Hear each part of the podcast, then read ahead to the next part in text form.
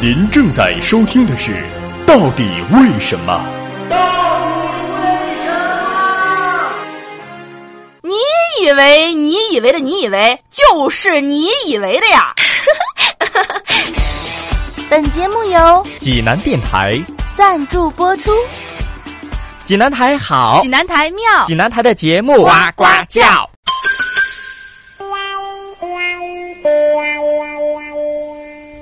什么大多数国家的法定结婚年龄是十八岁呢？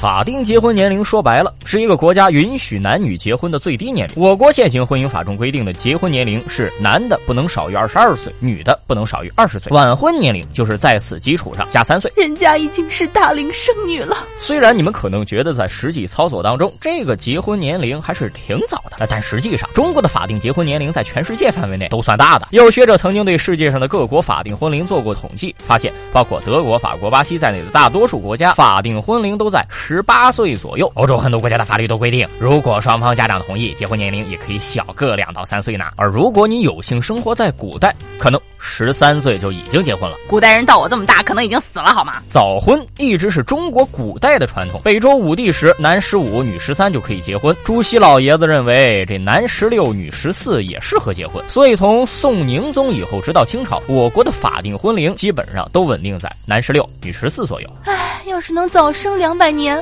我都已经有好几个孩子了。其实，在现在你这个年龄都已经有好几个孩子了，好吧？嗯不要戳人家伤疤。我国古代的早婚政策之所以能够存在，有着很多方面的原因。第一，自然灾害频发，战争不断，天灾人祸，使得人口死亡率较高。另一方面，古代生产力水平低下，只有依靠增加劳动力来生产。而到了近现代，国家在确定法定结婚年龄的时候，更多考虑的是社会因素，也就是人在生理成熟的同时，是不是在心理上也能够成熟，经济上独立，接受应有的教育，可以为婚姻和家庭负责。从这个因素考虑，大多数国家都把法定结婚年龄定在十八岁左右。另一方面，法定婚龄过早会在侵犯少女权益方面给犯罪分子提供可乘之机。于是，联合国大会在一九六五年通过了一项决议，当中规定会员国应该明确最低结婚年龄无论如何不得少于十五岁。虽然联合国很早就这么规定了，但是在各国也不是强制性的。当然了，法定的结婚年龄并不等同于实际的结婚年龄。日本的法定结婚年龄是男的十八岁，女的十六岁，比我国的男女法定婚龄分别小了四岁。二零一三年，日本女性的实际结婚年龄已经到了二十九点三岁，而中国女性的平均结婚年龄是二十四点九岁。四米八三，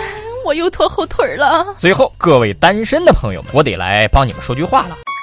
虽然你在一个最低婚龄很大的国家，并且已经超过了他的晚婚年龄，还没有对象，但是法定婚龄这种东西，更多的是政策制定者要担心的事儿。谈恋爱还是随缘吧。十年之前，我不认识你，你不属于我，我们还是一样陪在一个陌生人左右，走过渐渐熟悉的街头。十年之最具思想的娱乐范儿脱口秀，最有品位的冷知识加工厂，百变大咖丽丽，恶搞达人周硕，带你 bigger than bigger。